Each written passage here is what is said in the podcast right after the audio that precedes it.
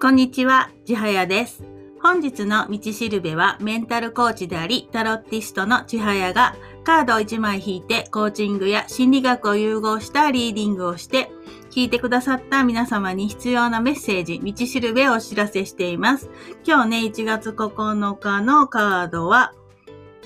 カップのナイトの逆位置でした。はい。なんかね、逆位置に戻ってくるとホッとするのはなぜでしょうか。あの、毎回言っていますけれども、タロットはね、逆位置とかね、出ると、ちょっと良くないとか NG だとかね、まあ、イエス、ノーで言うとノーだっていう風な、まあ、受け止めもあるんですが、私はね、やっぱここはコーチングをやっている身としては、あの、リフレーミングしまして、まあ、今はね、そのままだとちょっとうまくいかない可能性が高いけれども、まあ、あの、こういうところに気をつけたらうまくいくよっていうね、そういう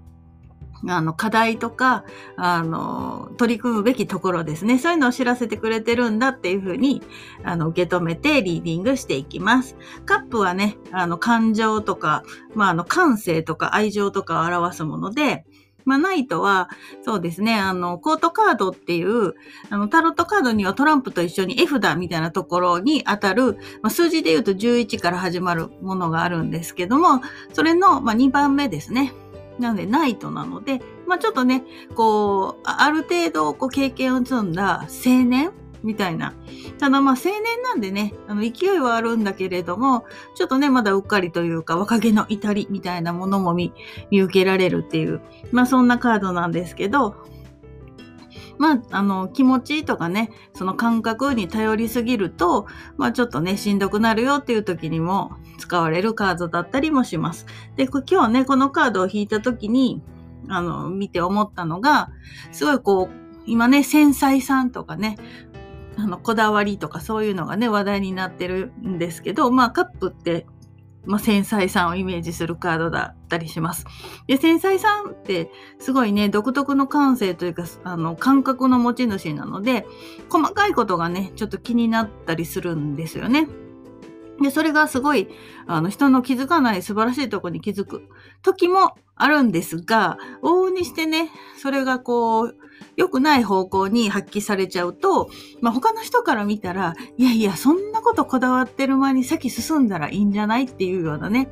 あの、ある意味完璧すぎすぎて先に進めなくなるみたいなね、ところも出てきちゃったりします。なんか今日ね、このカードを見たときにカップのナイトの逆位置、見たときに、そういうね、その、すごい繊細で、いろんな、こう、細やかな感じ持ってて、いろんなことに、こう、気がついてしまうって素晴らしいことなんだけど、時にね、あの、その、こだわりとかは大切にしたらいいなと思うんだけど、今、そうかなっていうことを、ちょっと考えるっていうのもあるなっていうのをちょっと浮かんできたんですね。このカードを見たときにね。まあ、ただね、どうしても、あの、気になるものを気にするなって言ってもね、難しいかと思うんで、まあね、その、あ、自分がここすごい気になってるよねっていうものを、ちょっと感じながら、一体ね、一旦全体を見るというか、ちょっとそこにフォーカスが行き過ぎてるなっていう自分に気づいて、まあ、ちょっと一旦引いてね、あの、こう、俯瞰してみてみると。で、その今ね、その気になってることっていうのは、本当に今立ち止まって直さないと、もう全然ね、前向いて進まないのか。もちろん、あの、よく考えて、前、それを直さないと前、全然前進まないっていうことであれば、もうちゃんとね、そこで落ち着いて、あの、やればいいんだけれども、もしね、なんかまあその気にはなるけど、このまま行ってもう途中でね、何か修正しながらやってもうまくいくんじゃないのかなっていう風なことがあるんであれば、ちょっとね、こう自分のこだわりをちょびっと引っ込めてね、あの、臨機応変みたいなところも採用してみたらどうかなと。まあよくね、あの目的と手段がね、逆になってますよっていうようにね、あの何かに向かって進んでいるんですから、まあそこの大きなね、目標というか目的に行くのがね、一つの、まあ、あの、ゴールなんですけど、その途中のね、プロセスのところで、まあ、あの、言葉は悪いんですけど、無駄にね、引っかかって時間を使う。